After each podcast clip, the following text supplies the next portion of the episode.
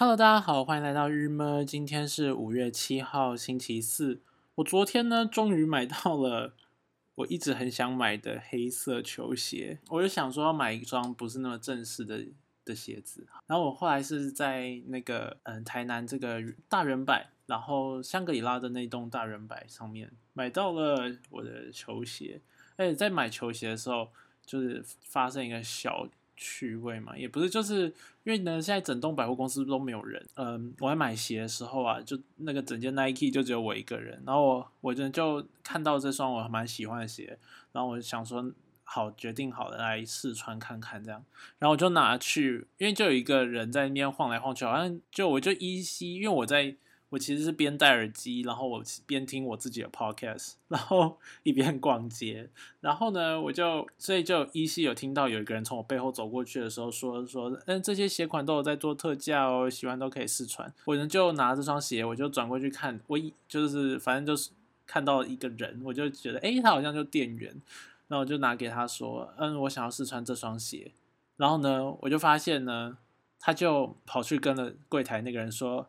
哦，他要试穿这双九号，然后这个人还问我说：“所以你的鞋是要几号的？”我就说：“嗯，九号半。”然后他就说：“好。”他就去跟那个店员讲，然后就是在柜台的人讲，然后呢，这个人就没事，他就站在我面前一直看我。然后想说，不是也是店员吗？你为什么不去帮我拿鞋就好？你为什么要等那个柜台的？然后他就一直看着我，然后他就开始问我说：“啊，你是成大的学生哦，自己来逛街哦。”然后他就跟我说：“哦，这双鞋我也很喜欢。”我想说，你喜欢到底关我什么事？我现在只想要确定这双鞋好不好看，我想买这样而已。好，但我后来发现，因为他就开始跟我攀谈嘛，然后我就这叫做什么礼貌的回答了一下之后，我就说：“哦，我要想要看一下衣服，我就去看衣服这些。”然后后来我发现他好像其实是个客人，他不是我误会了，但是他还问我说，就他因为我看过去，我想说，哎，这个人是店员吗？还是？然后呢，他就很礼貌的对我看了一眼，然后跟我，然后所以说，就那个脸就是说有什么需要帮忙的嘛，然后我所以我就才会跟他讲嘛。那我一跟他讲之后，他如果是正常的客人，应该会说那个我我也是客人这样，他不是诶，他就还在那边装很正，这叫做什么很专业，然后。说问我的尺寸什么的，然后去跟店员讲，太出乎我意料之外了。后来过来就跟我攀谈，就说：“哎，这样读什么科系啊？这样子建筑系要考几分啊？什么的。”他又说：“不是要几个 A 吗？” 我想说什么东西？我到底听到了什么？反正就蛮荒谬的。另外一个更荒谬的，我觉得在后面，就是呢，店员好，他来了，他就把鞋子让我试穿。那我就在试穿，然后我就在看说好不好看啊什么的，就想说对，因为我 Nike 是我逛的第一家店，我应该要再逛逛其他间，再决定我到底要不要买这双。不然如果现在就直接买了，是不是？嗯，我如果看到其他双喜欢的，是不是会觉得就是很不值得？所以我就跟他说啊，我那我再去逛一圈，等下来再做决定。然后这时候你知道那店员跟我说什么吗？你一个人逛街哦，我就说，然后他就说这样子不会很无聊吗？我想说关。关你什么事？真的是整件事情就是有一种，你们真的不用一直要跟我找话聊，我真的还好，我真的不需要，还是他们很无聊？好吧，他们也许很无聊。但是我就整个人很震惊哎，你怎么会问客人说你这样逛街会不会很无聊？不然我不要逛吗？奇怪，到底是什么意思？反正我就听了我的 podcast，然后我就继续逛我的街，但我整个人就是现现在那个错愕的状态。我想说，他刚刚这句话我到底要说什么？对，蛮无聊的，我就是很无聊才来逛街。我没有啊，我只是吃午餐什么。然后我原本想说。就跟他解释说，哦，我没有，只是吃个午餐，顺便上来看一下。但这样好像又不对，你知道吗？就又开启新的话题。我想说，算了，好，我就是跟他笑一笑。他说这样不很无聊吗？我就就就笑一笑。真的是太荒谬，怎么会问客人这个问题啦？可不可以 少讲话？真的太荒谬了。好，但是我终究还是买了这双这个这个黑鞋，我蛮喜欢，而且现在。它到五月十号前都有做特价，哎，真的是便宜超多的。就是它现在是打五五折，所以是我买的话是不到两千块就有买到了这双鞋，真的很开心。然后他在讲问说到底会不会无聊？因为我其实说实在的，就是在长久的。以前长久的单身的生活中，我都是一个人逛街，大部分时间我会一个月会逛一次街，我就觉得就是那次，然后会有可能买个一个东西，一个衣服或一个鞋子或一个什么这样。以前就这就是一个习惯呢，然后我也从来没有印象到逛街是一件无聊的事，诶，怎么会无聊啊？我不太懂无聊在哪里，好怪哦。好啊，然后。真的无聊的话，我是觉得边听我 podcast 还不错啊。我我真的是带着我的，我现在因为我每天录完，其实都会自己再听一遍这样子。因为我觉得，哎，好像现在我自己其实听得下去，而且我每次在听的时候，都会有一种好像这一段都不是我讲的一样，就是我好像在听新的一样。对我来说也是蛮新奇的，所以我就会再听一遍。然后我就边听这个 podcast，然后我就边逛街。我觉得实在是就是。怎么会无聊呢？就有人在陪我啊！到最后那人是自己。对，反正总之是我买到鞋子，然后遇到这整件很荒谬的事情，真是哎，这这从头到尾就是莫名其妙。因为我后来逛完一整圈回再回去那家店，然后那个那个阿姨就是 帮我就是在那边问我说成大是不是很难考？这个阿姨就根本不是店员，这阿姨就说那你不是要买衣服？然后我就想说。我不是跟你说我看看吗？然后他就说现在通通都六折哎什么的，然后那个店员就说哦也没有都六折啊，不要误会什么。我整个觉得他们两个到底会不会做生意？大圆摆太少太少会有客人出现了，所以说看到特客人就很嗨，我不知道。总之真太荒谬了，这个购物经验实在是蛮莫名其妙。然后我买完鞋子超没有买完鞋子的东的那种感觉，就是就有一种觉得我今天到底做了什么？是去楼下那个。什么小吃餐厅那个阿桑们聊天吗？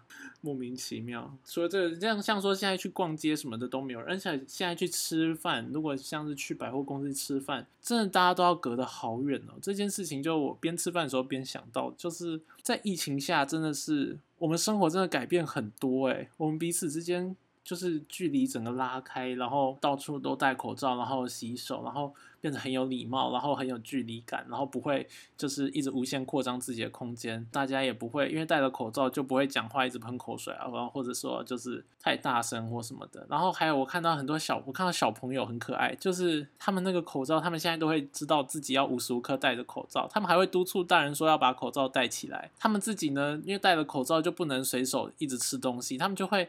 拿下口罩，然后赶快吃一吃，然后就把口罩再戴上。我觉得实在太可爱了。这正是疫情下，然后就发展出了一个新的习惯。像我自己现在变成出门，我觉得我也变成好习惯，就会一定会戴口罩。至少在出门那当下，我都戴着的。到有可能像是去的学校，到那叫做什么，就是如果。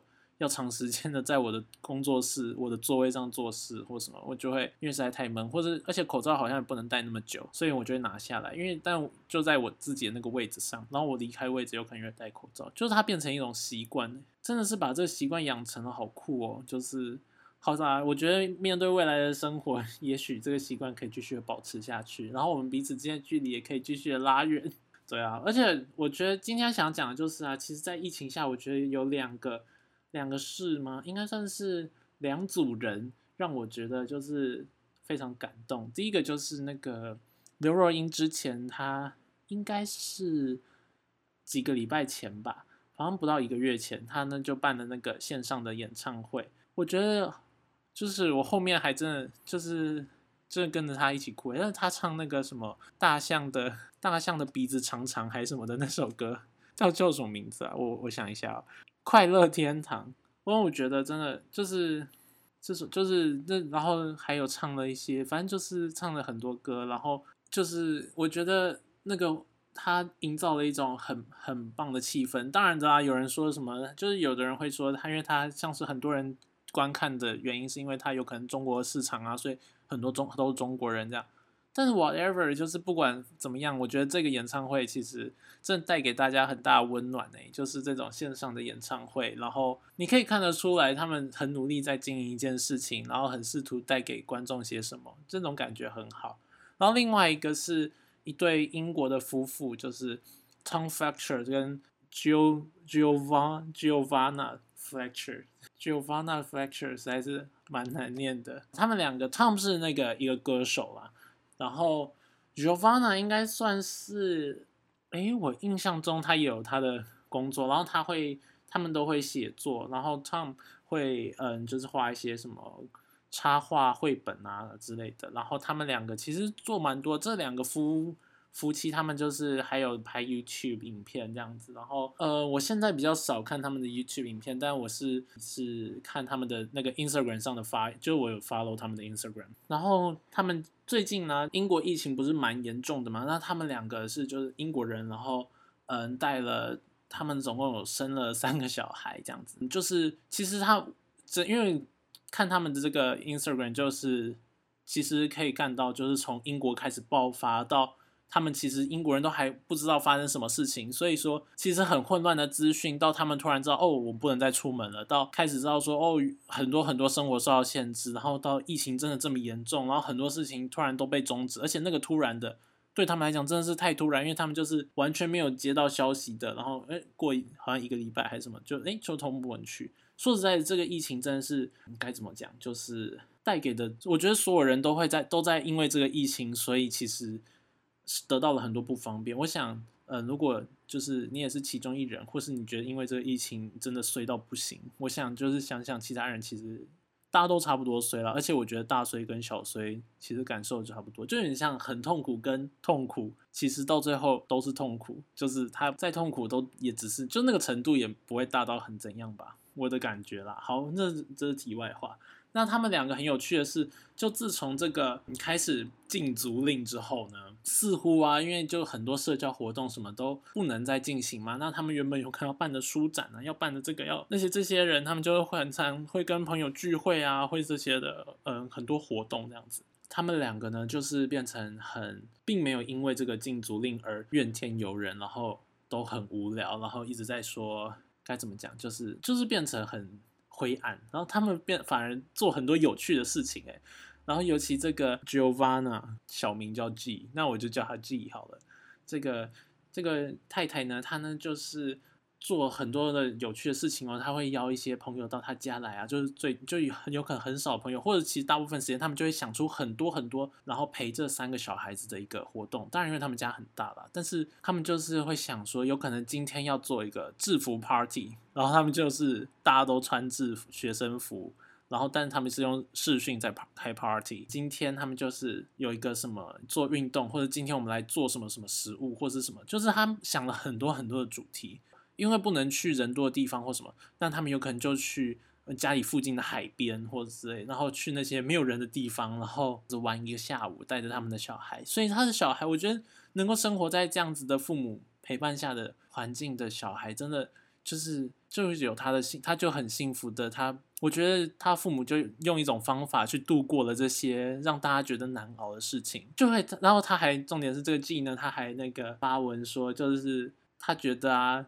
这个禁足令的开始啊，是他社交活动最密集的一段时间。就是这个社交活动就不当然不不是指面对面这种社交活动，而是指的是就是他有可能透过视讯，或者说他就是做他大量的发很多的现实动态啊或什么的，然后去让他的生活变得一定的还是要跟以前一样精彩，甚至要有更多更多的趣味，因为空间变小了，但是它的内涵里的那个趣味要更多，然后有可能让孩子们玩音乐啊，玩这个玩那个这样子。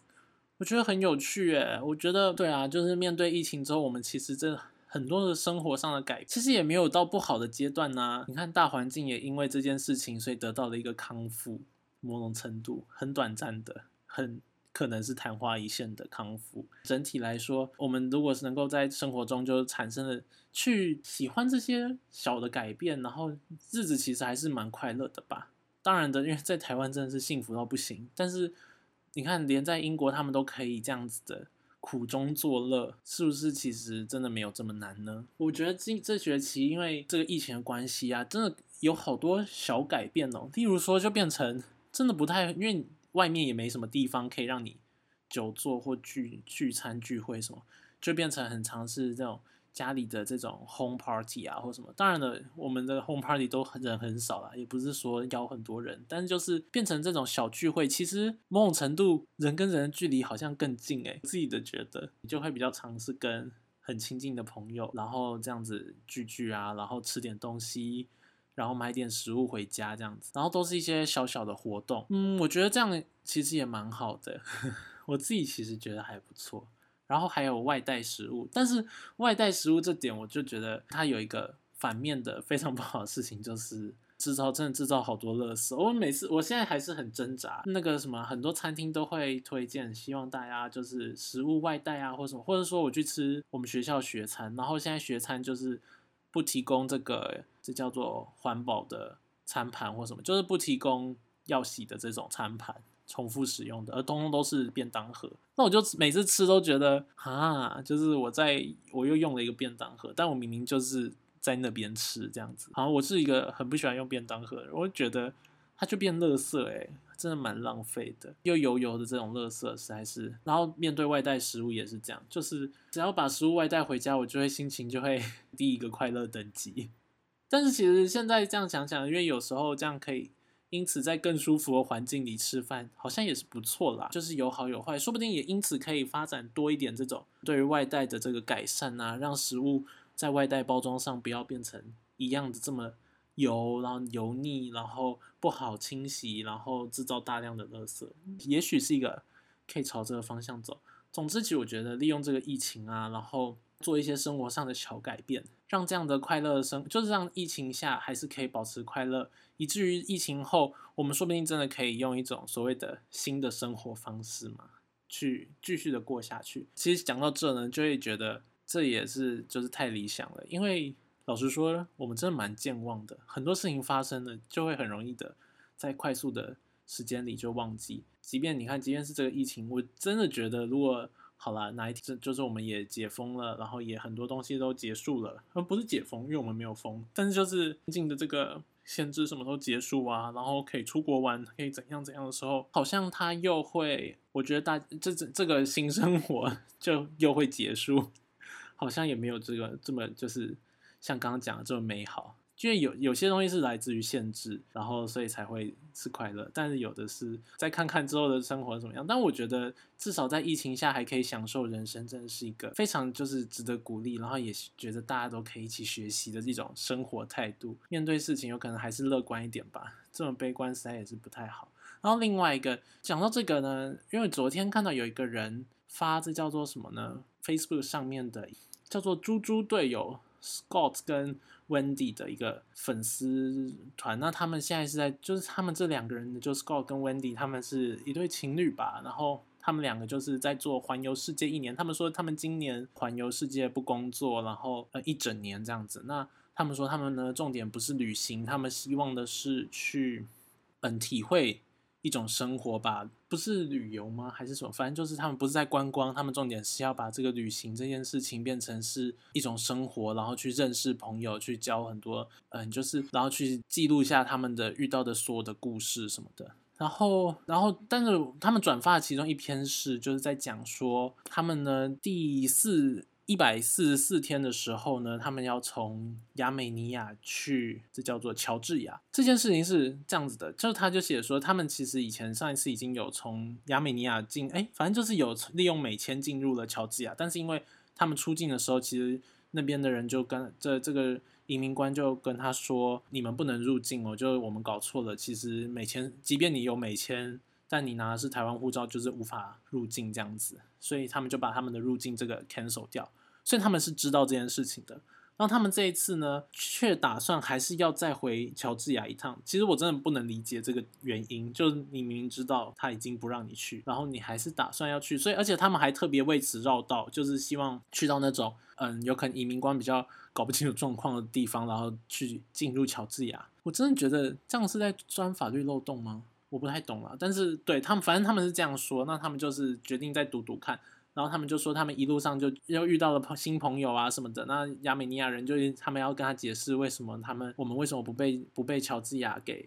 这叫做这叫做承认啊！到最后呢，他们就说，然后他们一路上就是还是一直的鼓励自己，然后觉得要有信心，要有信心。然后到最后，好，他们最后就是终究是，即便他们换了一个关口，还是没有办法入境乔治亚。他就说，他一直希望那个官亲口说出到底是为什么不让他们入境，因为他说他很清楚这个答案，但是他就是想要听别人亲口说 whatever。然后他的那个人啊。对不起，好像不能这么有情绪，但就是他对他就这样说。那那个移民官到最后就是讲说是据呢他们的一个东西是据他们的这叫做法律里的第十一条第一项，这个他们就赶快查。然后这条法律的规定就是写说适用对象就是写无国籍的外国人就是无法入境这样子。然后他们他就他就说他就大他就开始哭，这样他就觉得很委屈，就觉得大受打击，因为他们就被遣返了。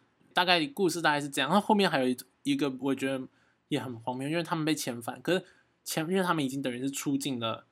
亚美尼亚，那他们被遣返的话，不是就等于要再入境亚美尼亚吗？但他们的签证是只有办一次入境，所以说现在他们要再入境的话，就要再重办签证。然后他为了这件事情去跟他，就是他就大概总共有大概有个十十段对话，就是一直在讲说，他就跟他们说，我们只是被遣返，所以我们只是要那叫做取消我们的出境什么的。这游戏规则就不是这样玩呐。所以说，他们就是吵这件事情吵很久，然后就说一，他就一直觉得别人在跟他鬼打墙，然后到最后，他们还是因为没办法，到最后他们就是还是付了一人六块美金去办这个落地签证，六块美金诶，六块，现在美金我今天看我朋友 发这个美金现在对台币不到三十，六块的话一百六一百八，然后为了这件事情他在那边周旋，然后再哭一次，他说他整个人气哭到泣不成声，然后非常难过，然后。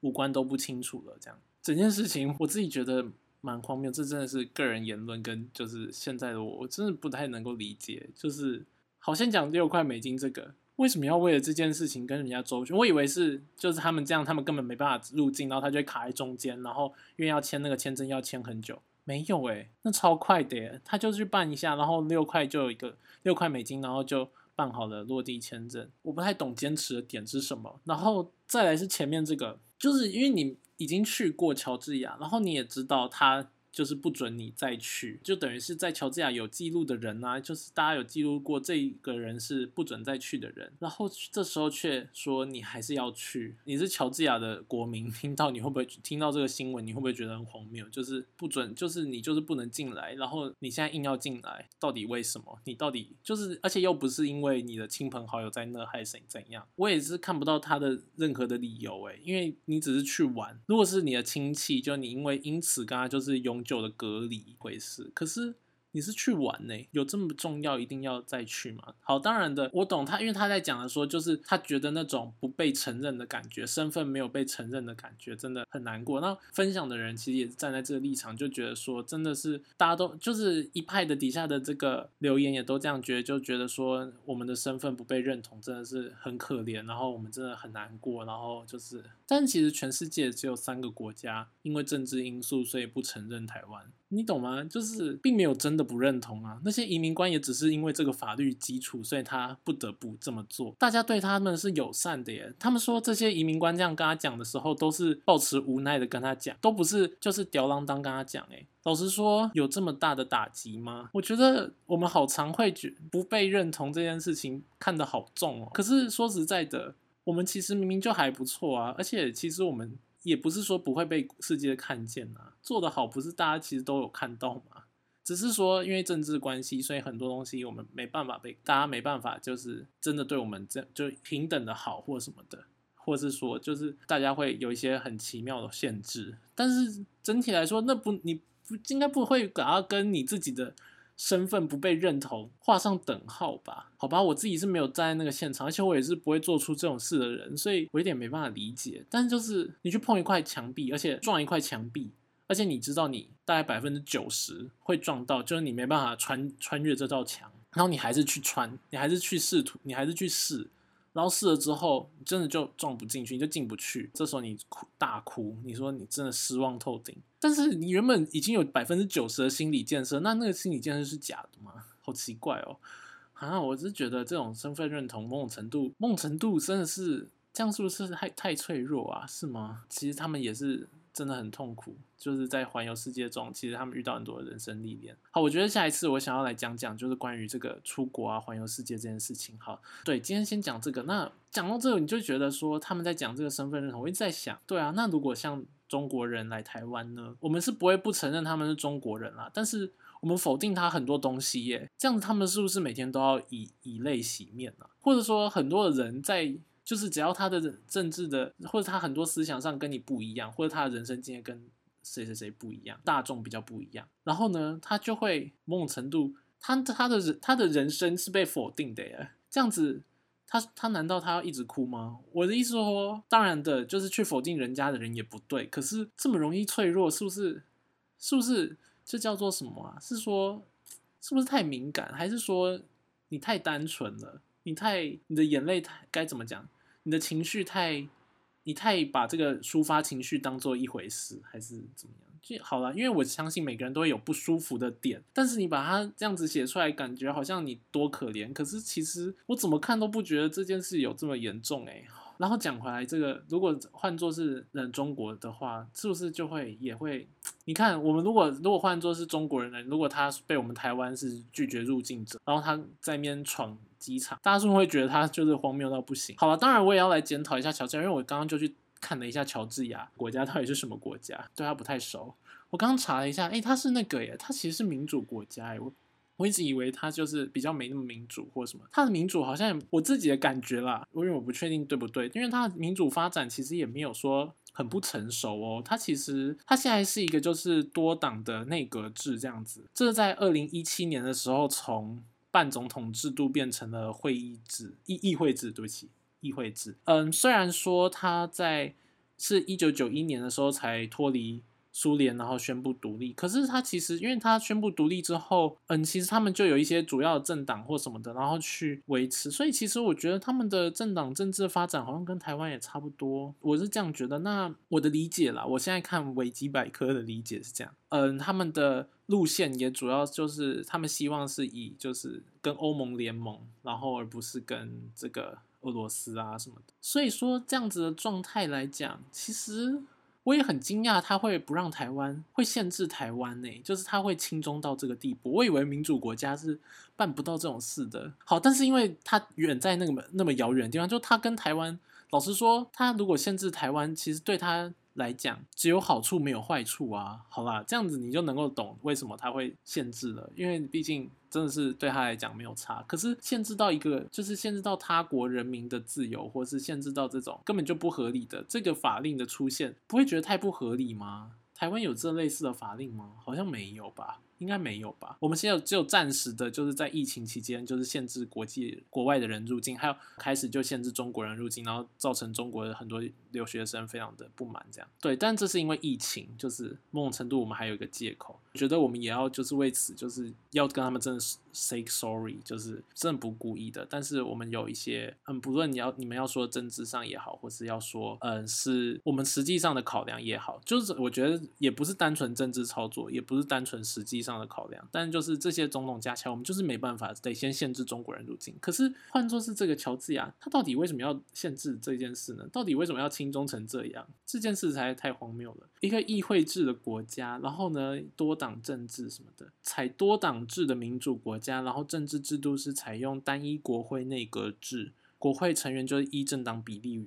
来讲这样子，然后呢，他倾向是欧盟国家而与俄罗斯决裂，与俄罗斯决裂是他们之前还有打仗的，就是其实蛮严重的。国家也感觉很漂亮哎，整歪楼，但是就整个国家感觉也不差啊，不知道为什么这么的轻中啊？有一个原因啦，我想这个是一个很大的原因，就是轻中的原因是它的经济真的太差，它贫穷人口，它的贫穷的人口比率占了百分之，在二零一一年的时候占百分之五十四，哎，也就是国家有。一半以上的人都是贫穷人口，而且截至两千两千零一十四年，他呢的失业率是十三点七趴，然后 所以说实在是真的蛮差的。虽然他后来就是后来生这叫做什么经济成长都有在成长啦，但是他他整体来讲实在是那个时候他的这些东西经济状况实在不太好，而且经济状况不太好在。呃，如果是以两千零，因为它是在二零一六年的时候，呃，就是限制，就是把台湾就摒除，因为那时候就蔡英文那个嘛上任嘛，所以说这。就是中国对台湾的，就是整个紧缩这样子。好了，所以说这样子来讲，他有可能真的需要中国的帮助，然后救经济吧。或者说，其实中国真的已经帮助他们一阵子，因为他们其实，在一年，他们在某一年哦，在二零一九年的时候呢，他们的地位直接提升到这叫做营商环境报告中，它的地位已经提升至第六位。第六位是指全世界第六名吗？不知道。然后，而且它的它呢，其实这叫做什么？在一年内，它的经济从第十二位提升到第十八位。被世界银行将他称之为世界第一经济改革者。